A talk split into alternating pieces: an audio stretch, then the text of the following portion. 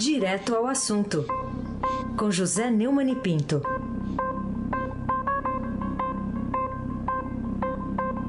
Às 7 horas e 38 minutos, ao vivo, José Neumann e Pinto, aqui no Jornal Dourado. Olá, Neumann, tudo bem com você? Bom dia, chefe da família Bonfim, Emanuel, chefe da Alice da Isadora. Bom dia e bem-vinda, Carolina Ercolim, bem-vinda aqui ao núcleo da resistência, da liberdade, da, do direito e da ética. Bom dia, Neumani, obrigada. Bom dia, Almirante Nelson. Oi. Bom dia, Frânio Vanderlei. Bom dia, Diego Henrique de Carvalho. Emanuel Bonfim. Agora você tem uma rima. Carolina Ercolim. É verdade. É verdade. Não tinha pensado É nesse verdade, aspecto, Neumann. É verdade. Ô, Neumann, vamos começar falando aqui sobre a situação lastimável e caótica do estado do Rio Grande do Norte, descontrole da segurança do estado e a sequência de rebeliões no presídio de Goiás assustam neste começo de ano ou é aceitável que tenham entrado na rotina como normais, hein, Neumann? É o que mais me assusta, Emanuel. É exatamente fatos como este serem tratados como se fizessem parte da normalidade, do dia a dia. É absolutamente apavorante como você insinua que não haja uma solução para o caso de violência no Rio Grande do Norte. O governo do estado não paga salários de policiais. Os policiais entram em greve e a justiça declara a greve ilegal, ameaçando seus líderes de prisão. Eles se algemam e se oferecem para ser presos, não foram e não são. Sem querer ser dramático, mas inevitavelmente o sendo, este é um grave sintoma de anomia, não é anarquia. É pior, é absoluta falta de governo. O Estado funcionando sem governo. Que eu chamaria lá em Campina Grande, na minha adolescência, de The End of the Decade. e o mais trágico, meu amigo, é que neste ano de eleições gerais não surge um líder ou um partido político que denuncie essa situação e apareça como solução Carolina Ercolim. E você vê alguma solução, Neumani, racional possível num caso agudo e preocupante como é esse?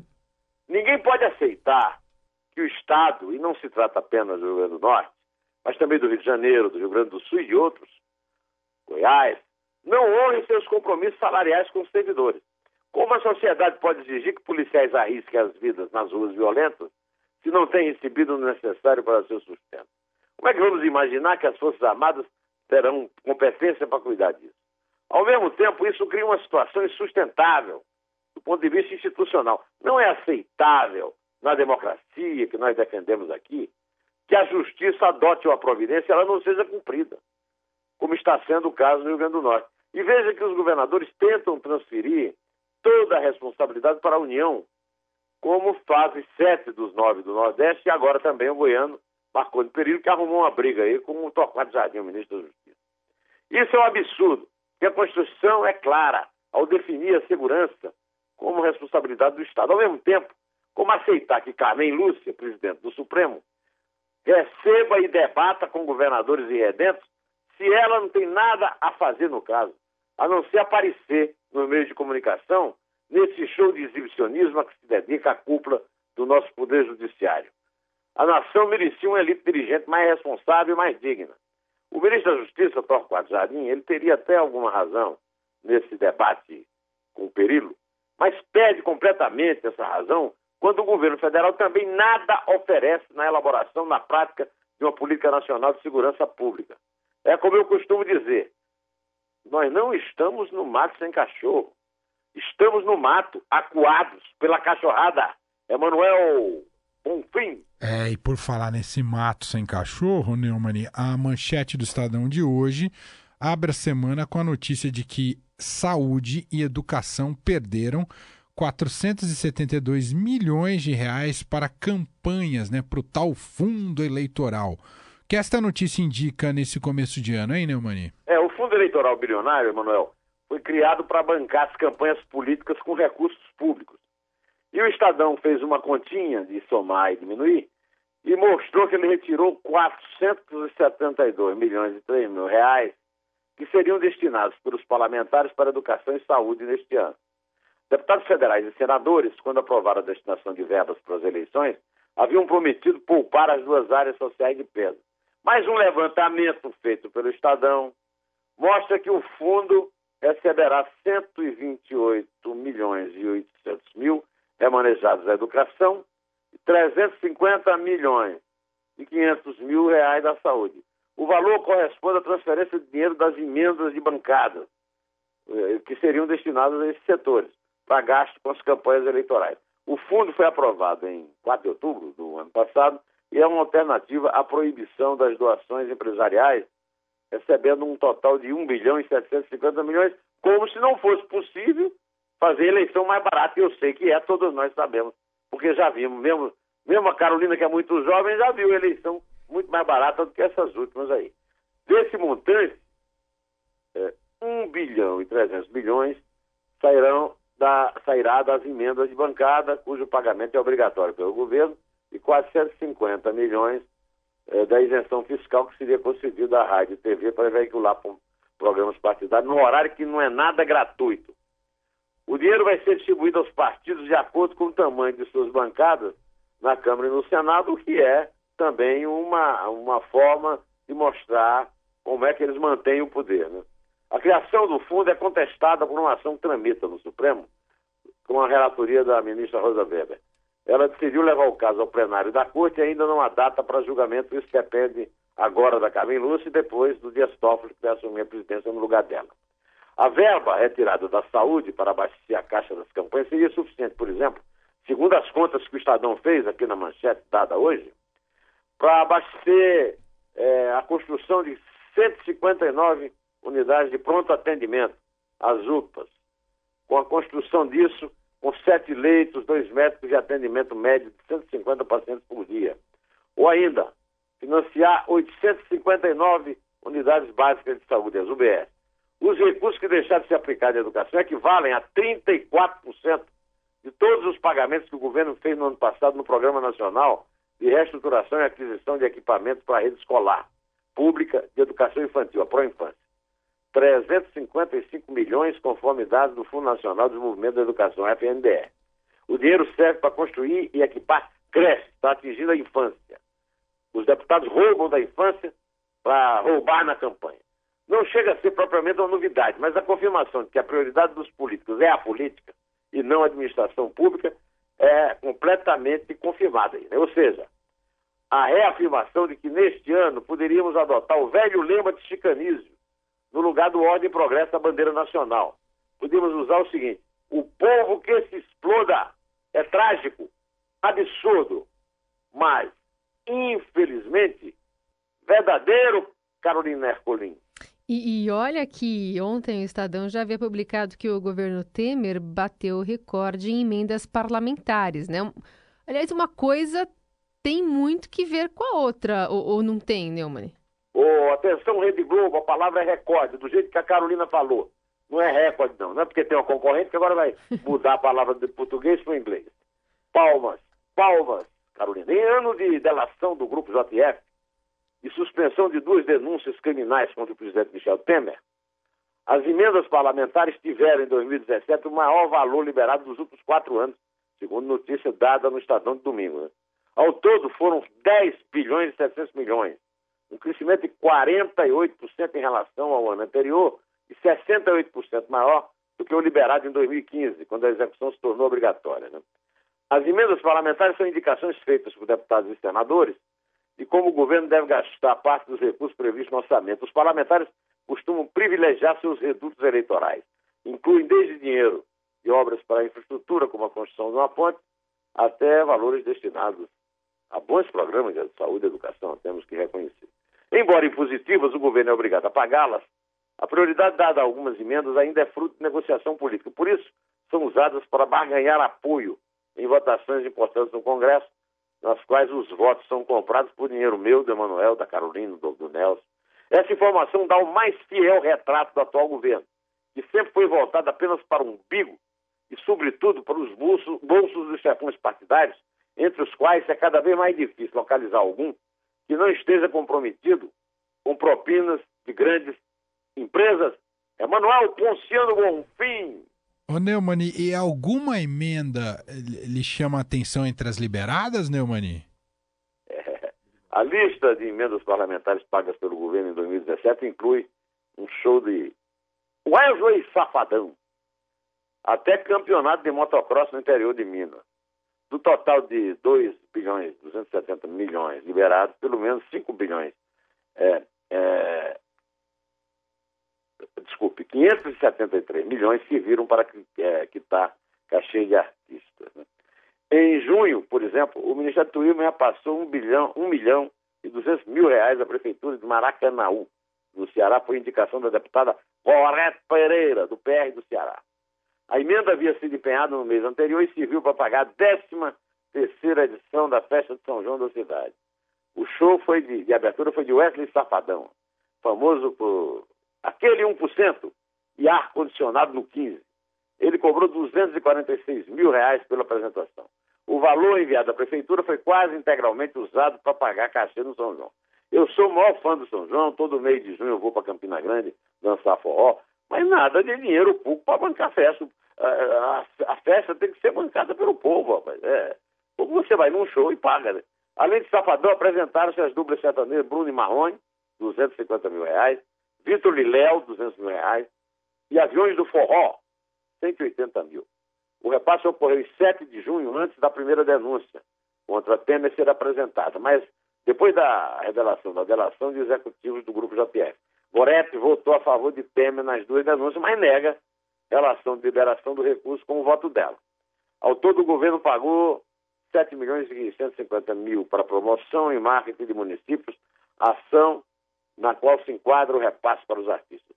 Valor bem próximo ao que foi destinado para universidades federais, 7 bilhões e 380 milhões, e superior ao das obras de infraestrutura hídrica, 2 milhões e 580 milhões. Mil reais, desculpe. Essa informação só confirma que a prioridade da administração pública no Brasil é cada vez mais o luxo dos potentados, a custa da ignorância, da doença e da fome dos que não têm mandato nem poder. Carolina Ercolim. Sabe, Neumani, quando você estava falando do Wesley Safadão, eu achei que você ia começar a cantar em algum momento aqui. Mas não, não né? Bem, tem uma coisa que eu não faço Você não arrisca, é não, né? Sou tá muito certo. desafinado. É, aquela música de João Gilberto, lá, a música do, do Tom, né? É, o desafinado do Newton Mendonça, aquilo foi feito para mim, Carolina. É, foi feito, né? Certo. Bom, mas o que mais chamou sua atenção na, na entrevista de, de, Pedro Correia, que é réu do Mensalão e do Petrolão, ao Globo de ontem, hein? Na entrevista que o Pedro Correia deu a Bela Megali, ela foi enviada especial ao Recife, na casa dele, onde ele cumpriu uma pena em prisão domiciliar. O Pedro Correia, que foi presidente do PP, o partido do Paulo Maluf, relembrou casos de corrupção desde a ditadura militar e não fez nenhuma cerimônia em testemunhar o comando de Lula no maior escândalo de corrupção da história. 17 dias antes do julgamento do ex-presidente petista, não deixa de ser relevante lembrar que a narrativa de esquerda que canta Lula lá na volta de Chico Buarque, lá nos palcos do Rio, não se sustenta nas próprias pernas. Pernas bambas, dona Carolina. Continuar propagando essa falácia é mais do que fé estúpida, é má fé explícita. E esta é a pior contribuição para o Brasil neste momento de crise e de penúria geral. Disso se pode tirar uma lição muito importante para o momento. O fato de haver corrupção antes dos dois maiores e mais recentes escândalos, né, o mensalão e o petrolão, não pode servir de atenuante, mas de agravante para os responsáveis por elas. Todos os que foram flagrados precisam ser apenados. Eu digo todos mesmo. Todos. Zé Sarney, Michel Temer, Lula, é, Palocci, Aécio Neves, etc. Se isso não for feito, o Brasil não vai ter jeito nem solução de vez. Emanuel Ponciano Bompim. Bom, Neumann, neste fim de semana o Brasil tomou essa triste notícia, né? O Brasil em crise perdeu o escritor Carlos Heitor Coni. Houve uma extensa cobertura nos meios de comunicação, mas do que você sentiu falta nessa cobertura e nessa abordagem? É, de fato, muito se escreveu, muito se falou da verve, da cultura e até da velocidade da escrita de Carlos Heitor Coni. O Giraldo chamou a atenção para a velocidade Eu me lembrei uma vez de um repórter da Globo que foi me entrevistar no lançamento do livro meu e disse: Não, e você que é conhecido por escrever rápido? Eu olhei para ele e disse assim: Rapaz, eu gostaria de ser conhecido por escrever bem. Né? No caso do Coni, é.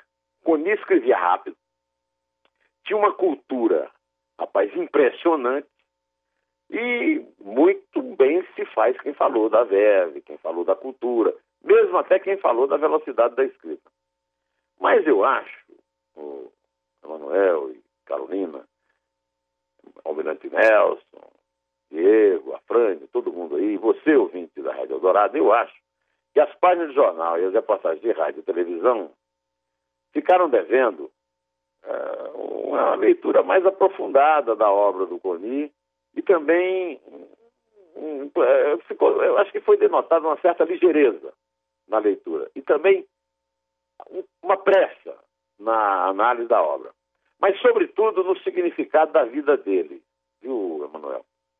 De fato, é, o Coni foi o primeiro jornalista intelectual brasileiro a denunciar a brutalidade oculta da ditadura de 64. A ditadura de 64 ela foi, uh, teve um nome errado de revolução e o Coni foi o primeiro a denunciar isso, que aquilo não era uma revolução, aquilo era uma quartelada.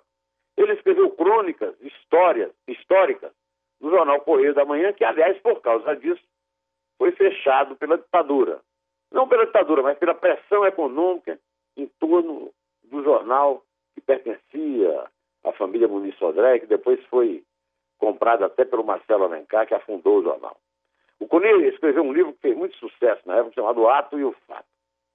Agora, o que aconteceu é que o, o, nunca foi comunista, na verdade, ele nunca foi de esquerda, e por causa disso, ele não teve muito abrigo, nas redações que eram controladas por empresas que é, não queriam confrontar o regime militar, e ele confrontou, por causa disso foi preso, foi exilado, e também pelos grupos, inclusive do Partido Comunista, que dominavam certas redações.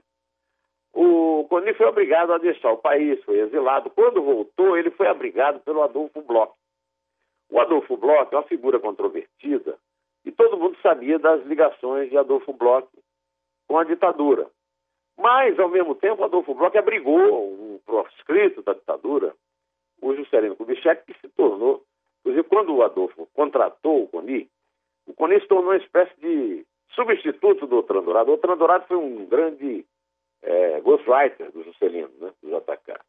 E foi substituído pelo Coni nesse papel, e foi companheiro do Coni. Coni chegou até a escrever um livro engraçado, que eu não acho que tem muita. É, muita ele com a Ana Meira, ele, eu não acho que tenha muita razão, negócio de a possibilidade do Juscelino, do Lacerda e do Jango terem sido assassinados pela ditadura. Né? De qualquer maneira, os acidentes existem. Né? O Coni foi vilipendiado pela esquerda, foi chamado de conivente, num, num, num trocadilho atroz, burro e idiota dessa mesma gente que canta Lula lá no show do Chico. Né? É, essa esquerda idiota que não respeita os verdadeiros heróis e fabrica suas próprias fantasias épicas, entre as quais a perseguição do Lula, merecia ser desmascarada, aproveitando que o, o Coni morreu no meio daquelas necrológicas, mas todo mundo respeitosamente evitou essa denúncia que eu estou fazendo aqui. Esta é uma lição que não foi dada neste momento de ódio e de divisão ideológica. Outro aspecto que eu também acho que foi um pouco, foi um pouco negligenciado e foi lembrado, mas foi lembrado pelo menos pelos escritores Nélida Pinhon e Dionísio da Silva, e pelo artista plástico Chico Pereira, meu amigo lá de Campina Grande, que era muito amigo do Coni. Foi pouco destacado pelos demais, foi o permanente embate entre Coni e o, o, o tal de Deus, que ele negou, mas nunca deixou de persegui-lo. Carolina Ercolim, Neumani, o meteorologista Luiz Carlos Molhon, PhD em meteorologia e pós-doutor em hidrologia, deu uma entrevista à emissora de televisão de Mossoró trazendo novidades sobre o regime de chuvas do Nordeste. Queria saber qual a melhor notícia que ele trouxe. Como eu comecei com uma notícia muito ruim lá do Rio Grande do Norte, eu resolvi fechar esse comentário com uma notícia boa do Nordeste. O meu sogro, o Alexandre Tabajara de Castro, é filho do de um revolucionário de 30, Geo de Castro, me mandou um vídeo por WhatsApp com a entrevista do cientista Luiz Carlos Molhon, é, professor em Maceió, na Universidade de Alagoas, dando conta de que as nevascas no hemisfério norte, particularmente na costa leste dos Estados Unidos, prenunciam cientificamente anos de chuva, depois de oito anos castigados pela maior seca, uma seca comparável à seca de 60 anos atrás, 58, quando eu tinha sete anos e vi gente morrer de fome nas ruas da cidade onde eu nasci, Viraúna. Agora a notícia da vinda da chuva, que segundo o, o meteorologista disse na, na emissora lá do, de Mossoró, antes de fazer uma palestra em Apodi, no Rio Grande do Norte, é, vai chover, segundo ele, um regime de normal para melhor até do que o normal, pelo menos até o fim dos anos 20.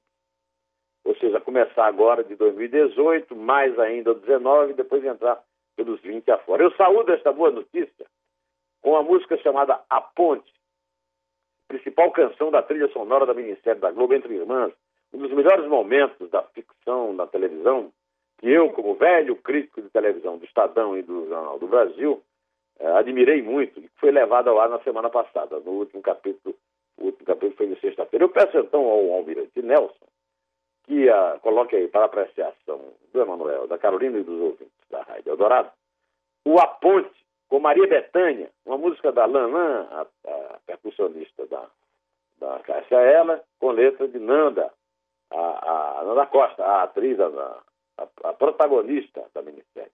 Só na caixa, Almirante!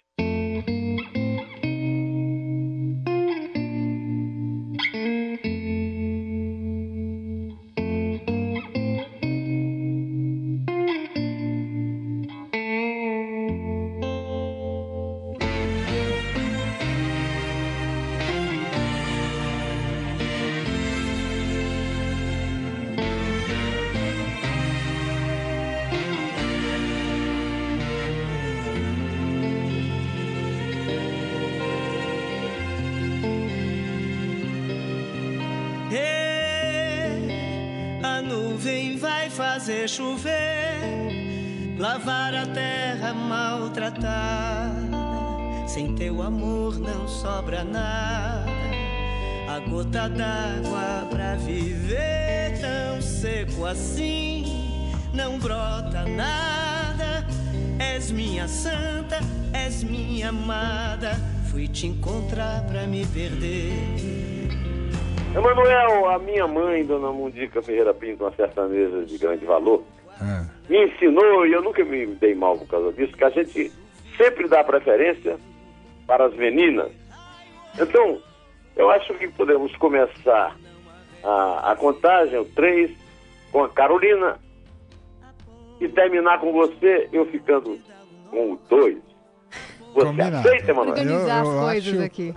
Acho perfeito. Eu tava nessa crise agora. Falei, como é que vai ser a nossa contagem? Não, mas que crise é a coisa mais fácil do mundo. Primeiro as meninas, Emanuel. Então tá resolvido. Quando você chega aqui do elevador do jornal, quem é que você manda entrar na frente? As meninas. Então, é a mesma coisa aqui na rádio, Emanuel. então vamos lá, Carolina começa. É três. É dois. É um. Em pé.